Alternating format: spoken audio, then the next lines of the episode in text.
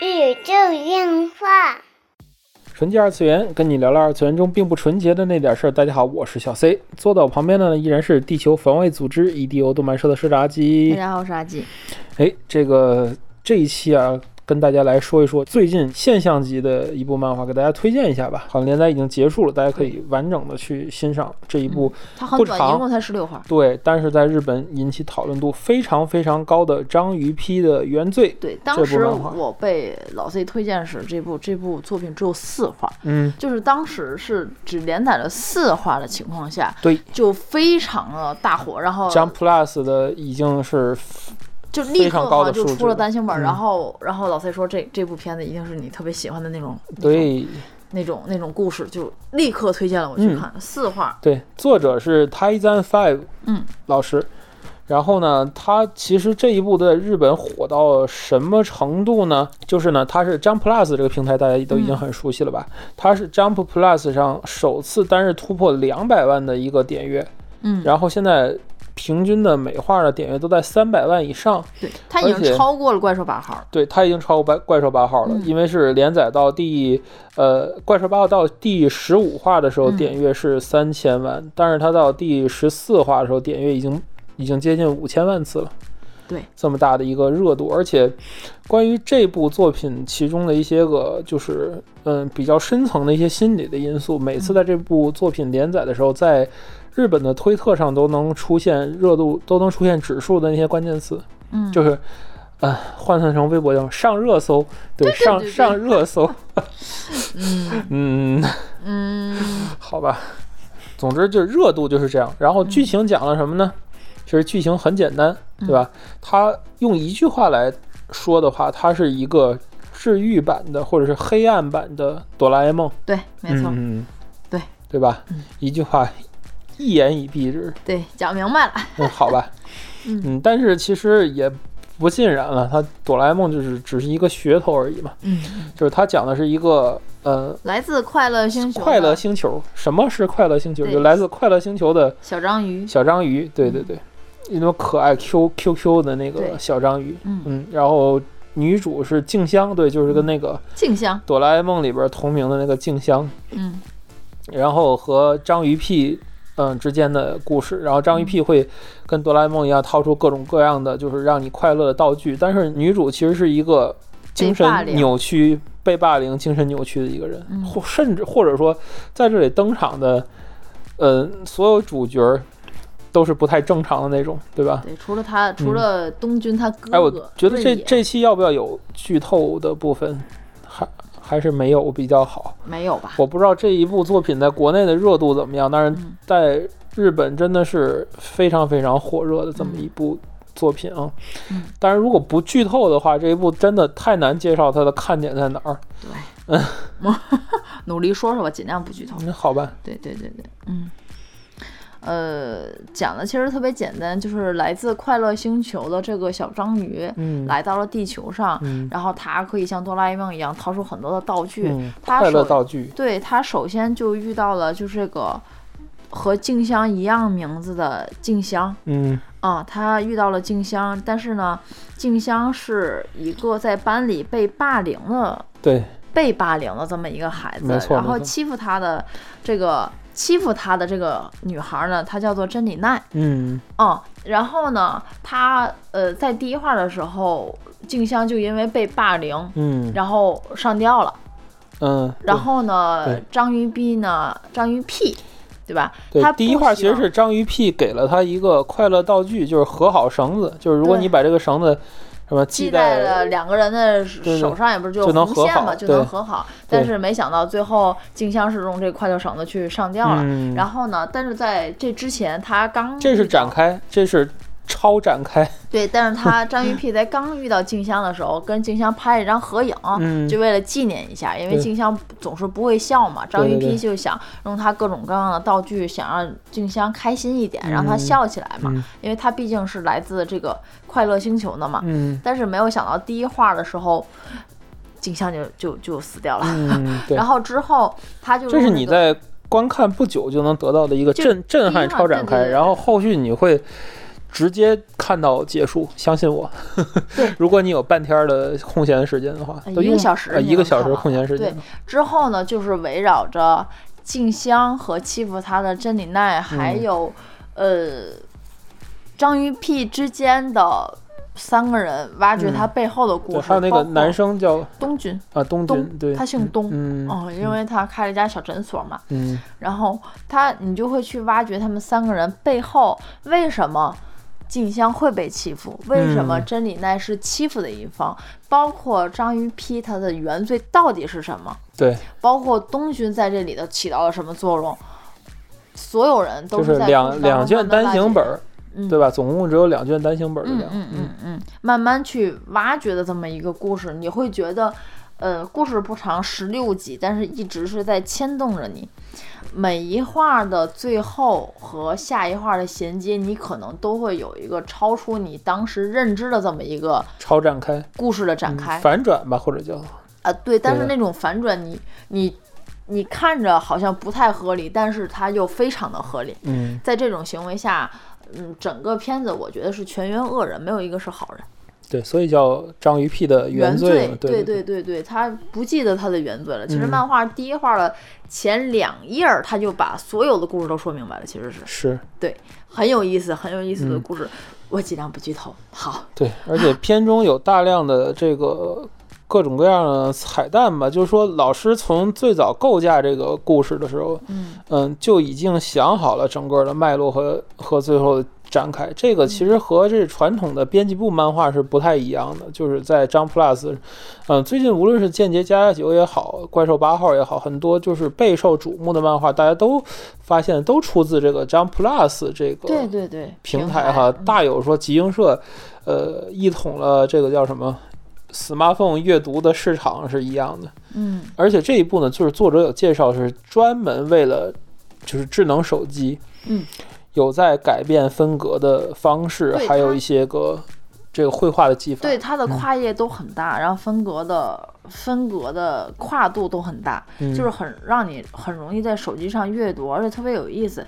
因为我看这部作品，我一直认为它是手绘作品它就是手绘作品，它不是版绘作品，啊，是吧？就他就是手绘作品。因为因为因为因为我老师我专门去查了 Tizen Five 老师的一个因为老师他的之前的那部就是大火的，也不是叫大火，就是刚连载的那个作品嗯。老师之前在这个叫做 Jump Lucky 这个平台，就是新人平台上已经崭露头角了。然后在后来的在这个网络上也做了几部的连载，然后都是呃，版绘的。对读者看，就是从他的这个呃之前的作品一路一路下来，就是老师的绘画的进步非常快，然后到了这一步的时候，就是很多部分其实脱离了数码制作，返回到这个普通的这个绘画上面来。对，因为之前是这种版绘做的，嗯所以我就觉得这部哎，这部画的好像手绘作品对，啊。是手绘作品，没错。嗯啊，我觉得就是这种跨度、这种画面的冲击感，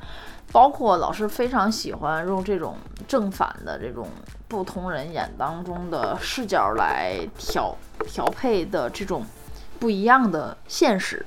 我不知道这句话大家能不能听得明白？其实是这样，就是呃，就是你可以说复杂一点，就是怎么说呢？呃，在每个人的分我隔中不想那，么说，这样好像就感觉会被剧透。我我就是不想那么说，就是老师很会用这种画面的语言来告诉你一嗯些个细微的细节，具体是什么样，大家嗯先去看看吧。我觉得，嗯，好吧。就大家要仔细观察它所有出现的画面，包括背景。啊，你会发现，就是正反打的镜头，两个镜头貌似都不在同一空间，对它不一样对嗯实际上是视角不同。对，所以就很有意思，嗯就是很很利用镜头语言来说话，它的背景，包括它出现的不一样的动物的特写，某一种好像非常反常的那种细致的描绘，嗯，都是细节，细节，细节对，，都是有意义的。对，它不是没有意义的，单纯的好像想那么画，其实不是，就是它是有意义的。嗯哼，它大家可以仔细看看，一共就十六画，嗯，好吧。放放放大镜来看。对对对，其实作者访谈有说过，这个受到作品的影响，一个是哆啦 A 梦嗯，啊，一个是 R 一零，就从零开始的异世界。异世界生活，大家可？以想象一下，嗯把这俩融合在一起，你会有什么元素？把这元素提取出来，就是这部片子的。然后还是主要还是老师的这种治愈风格，嗯，对吧？还有这种，哎呀，其实，嗯，这部作品啊，就是看下来来讲啊，整体感觉还就是那种，嗯，只有怎么说呢，就是日本人才懂的那种嗯，啊，全员原罪那种全员恶人吧，对这种感觉，嗯，我看到最后我就跟阿去说，哎，这还是怎么说呢？战后战后风格，战后风格的这么一部作品。嗯嗯嗯对吧？就是没有人是好人，但是坏人都有原因，嗯就是这种又又要被很多人喷是这种（括弧反战败漫画嗯，我觉得）引号反战败漫画，也不是的啊，就是就是我们是坏人，但是我们做坏人都是有原因的，都是被人逼的，对吧？到时候最后谁最坏呢？大家都是坏人。其实其实也不是，其实结局还是我觉得是一个蛮好的结局。嗯，啊，我觉得结局其实是个蛮好的结局，而且我觉得这不是战败国的反思，这嗯是长久以来一直都有的吧。其实我觉得国内，尤其在东军来说，国内的这种现象会更严重一些，嗯但是没有这么过激。嗯社会的压力啊什么，这是某哪一代孩子都会去经历的。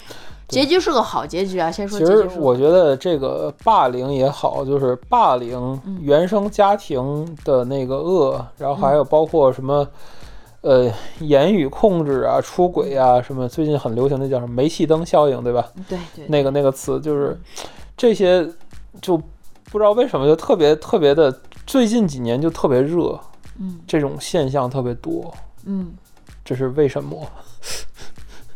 社会压力大，是吗？嗯 是因为媒体发展吗？嗯还是科技的进步？还是，嗯、怎么说？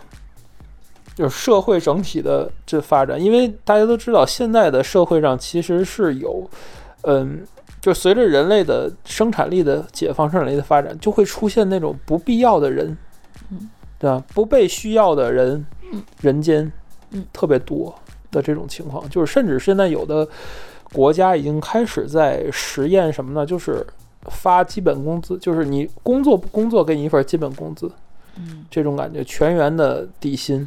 嗯嗯，还有有的国家是专门为这种嗯不工作的人开辟的工作岗位我。觉得这是这这些个问题是永远逃脱不掉的问题，不管放在是哪个，他是把这些社会这这部漫画是把这这些一些社会的一些问题啊，包括就是大家刚才说的这个什么校园霸凌啊，最后的结局是 happy end，真的是嗯 happy end，是 happy end。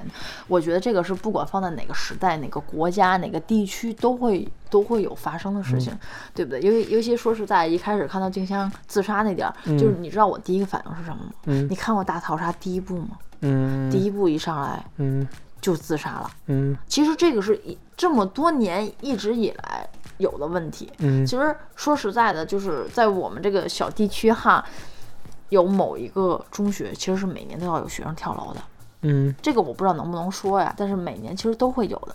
就是现在孩子的哎，压力我感觉我插一句啊，我就感觉现在好像就是以前还老听到过那个自杀新闻，我觉得现在反倒媒体很发展的时候，就是日本的关于所谓自杀的事件越来越少了。嗨，你只是听不见了而已。我一直是这么其实按理说，现在这个自媒体这么发达，因为这种事件会被变很多，但是是不是因为资讯太发达了，反倒这种事情就被埋没了？有可能。对吧？你真来了一个什么卧轨的呀什么的，哎，有哎，前两天你知道我、就是我在某一个平台好久之前看到有一个人上班迟到了，嗯。他在那个是是哪哪个不是不是东京吧，好像是嗯。哪里，然后上班迟到了，嗯。说有人要卧轨、嗯。被救上来了，嗯。但是地铁停了。嗯所有人在骂街，你知道吗？嗯然后，然后我才知道底下有一个什么不成文的规矩，说为什么就是不能在这个时候卧轨？为什么自杀不能选卧地铁？为什么什么什么的？嗯，因为你会给别人造成麻烦。呵，如果你没有死，然后好像还有什么家里人来领人，还要赔违约金，你知道吗？嗯就是好像有一个奇怪的、很复杂的规矩。呵，嗯，就自是杀有讲究时间，啊，就反正就是很怪。之前我还看了一个，然后有一个好像是母母亲吧，好像是是有什么就是这种精神压力。很少。你看之前有那个这电视是国内的，你知道，就是哦有一个母亲。国内的刚才说的是、日本的对霓虹的，然后说国内就说有一个母亲好像有精神压力大啊，什么说想要跳楼，嗯，但是你知道吗？他没有选在他自己的那个小孩子，他跟孩子住没有选在那个小区，嗯没有选择他们那个栋楼，然后主要是找了一个别人栋楼，比就是别的小区的别的一栋楼跳下去了。然后你知道原因是什么吗？嗯如果他从自己的这儿的这个跳进去，嗯他会影响他们家的房价，你知道吗？哦，好吧，就是就是人连死亡这件事情都要去算计。嗯嗯，好吧，哦，所以说这其实是个，我只是想说这个可能是个普遍的现象。嗯之前我也有很震撼我，就是你看的那新闻了吗？嗯有个孩子在车上，在大桥上，嗯跟他妈好像因为学习的事儿说两句，孩子精神压力受不了，开车门跳下去。那我想大家都知道，其实现在很多孩子们压力都很大，对，而且而且话又说回来，在漫画当中的所有的人都是小学四年级的学生，对，心智尚未成熟，他们不知道要如何去处理这种事情，对，他们在学校当中可能就而且家庭其实是他们唯一的就是依靠了，就这这里边的所有的人都是一个破碎的家庭，没有给他们提供正面的信息的家庭。对，其实我跟你说，就是即使有完整的家庭，在现在当中也是一定，就尤其是校园霸凌这种事很普遍。嗯就是双方说，就是有可能，将来你们如果有了小孩子啊，你们可能会在意这件事情。嗯就是有可能你的孩子是被霸凌的一方，有可能他是施霸的那一方。嗯，但是最恐怖的说是是，他们这双方都是没有意识的，这是最恐怖的地方。对就是孩子们是表达不清楚的。后来我才知道这种现象特别普，遍，说是你像这部作品里边那个东君就是。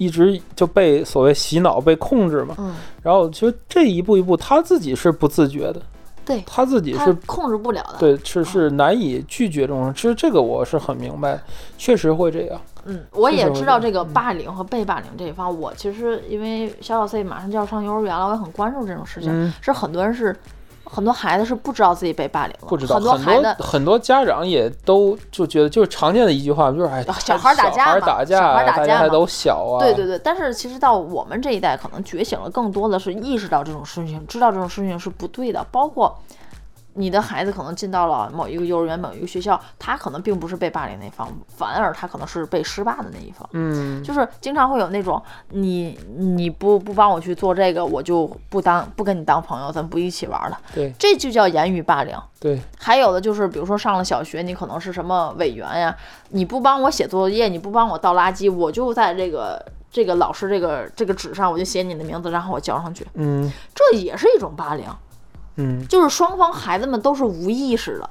对。最恐怖的是他们不理解这种事情，他们是无意识的，就是并不是说这孩子有多坏，对。大家能明白？不是说他初衷就是有多坏。对，他可能是玩笑，他可能觉得这样好玩，他可能有一定小小的权利，但是这是在现在的你的身边能经历到的很真实的事情，对，这是才是恐怖的。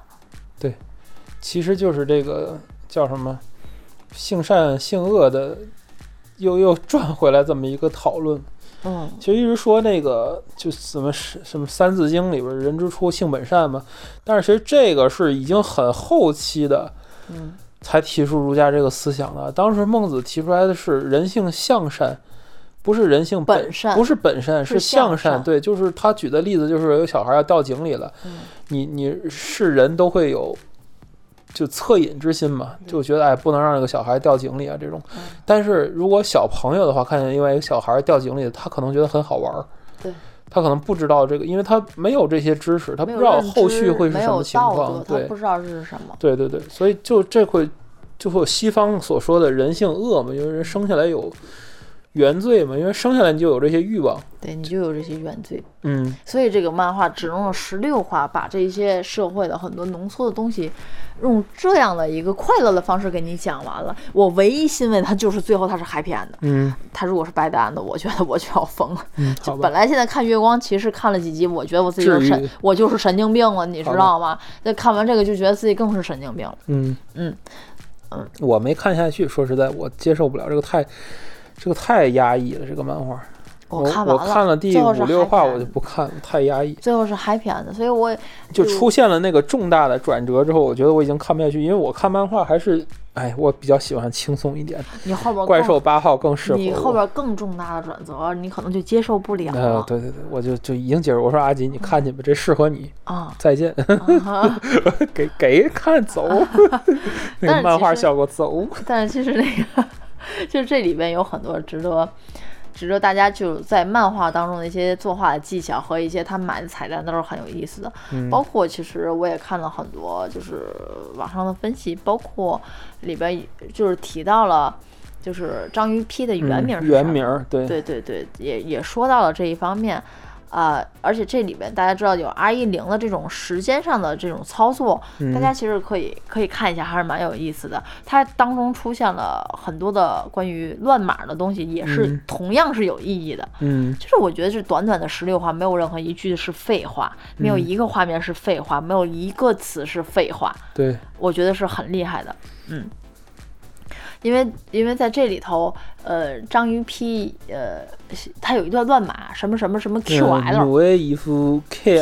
啊 KF 对，这？道这个这个乱码，对，而且呢，它其实是，嗯我不说原因，往后推，你大家把这些东西往后推六个字母，嗯它是你把它写成平假名之后嗯推六个字母，你最后会得出来它的真正的名字，叫做 taco、它 taco 塔 QL，嗯，它 QL 叫、嗯。就是前面 taco 是章鱼嘛，章鱼，然后 QL 我觉得是是是一个非常有名的穿越的那部电影的缩写，嗯就章鱼穿越嘛。嗯，啊，它一个这是对，一个彩蛋，这是一个彩蛋，但是我觉得这个分析的头头是道，我信了，我相信。对，而且这个这个彩蛋是在底下留言的读者分析出来，并不，是作者自己，提的哟，不是作者自己提的。这只不过是现在在评论区里比较公认的一个解释就是像类似的解释还有很多很多，就是嗯在这里边，包括它里边那个道具什么。快乐花花是什么花花？我忘了，就就那个花花，插在头上嘛。对对对，然后然后每个人，的视角中，他插的东西是不一样的。嗯，但是多数是鱼腥草，看的啊，都就是鱼腥草。就是章鱼癖的那个表现，画面表现和呃，和那个那实际效果去看吧，然后大家也可以去查查这个鱼腥草的花语是什么，嗯大家就明白为什么总之是很治愈。治治愈的。但是最后最后是 happy end 的，我一定要跟大家提 提示它是 happy end，的请放心使用，才十六话，你就难受难受那么一会儿。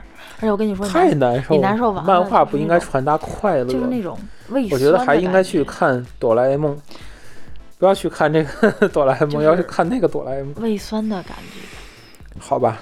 我觉得嗯这部作品可能更像是你现在听着的你，可能会有一个哆啦 A 梦之后可能会去做的事情。哎其实本来啊，你会的这个哆啦 A 梦的叫什么邪恶版用法，就有很多人吐槽开发，就说那个综合起来，就是一直哆啦 A 梦都是机器人战力的，就是头几名，可能不是第一名，但是前几名。是吗？嗯，就只有少数超级系的，比如说《天元突破》的那个什么什么银河大红莲那那种等级才能碾压哆啦 A 梦。哆啦 A 梦是能像高达这种，就是就就平替，就是就直接就到不了那个等级。哆啦 A 梦在机器人的等级里是相当高的，嗯，前几名的样子。很厉害，嗯我觉得，嗯，对，好吧。总之，这就是本期纯洁二次元内容。这个看漫画后果自负哈，我们不管啊，就只管推荐一下啊。哎，但是说实在的，这部漫画也可能真的就是对日本比较了解的朋友们能才能看懂其中三位。我觉得现在，哎，咱中国的这种情况够呛了，就是大家都在忙团购，都在忙 忙抢菜。特别哏儿。我今天看一个，就是你最近在忙什么？忙着出道，什么出道？忙着成团儿，我们要成团儿 出呵道。好吧，好，这就是本期纯洁二次元内容了。纯洁二次元跟你聊聊二次元中并不纯洁的那点事儿，大家下期再会。你在做什么？做练习生？做练习生做什么？为了什么？为了成团儿出道，为了成团儿。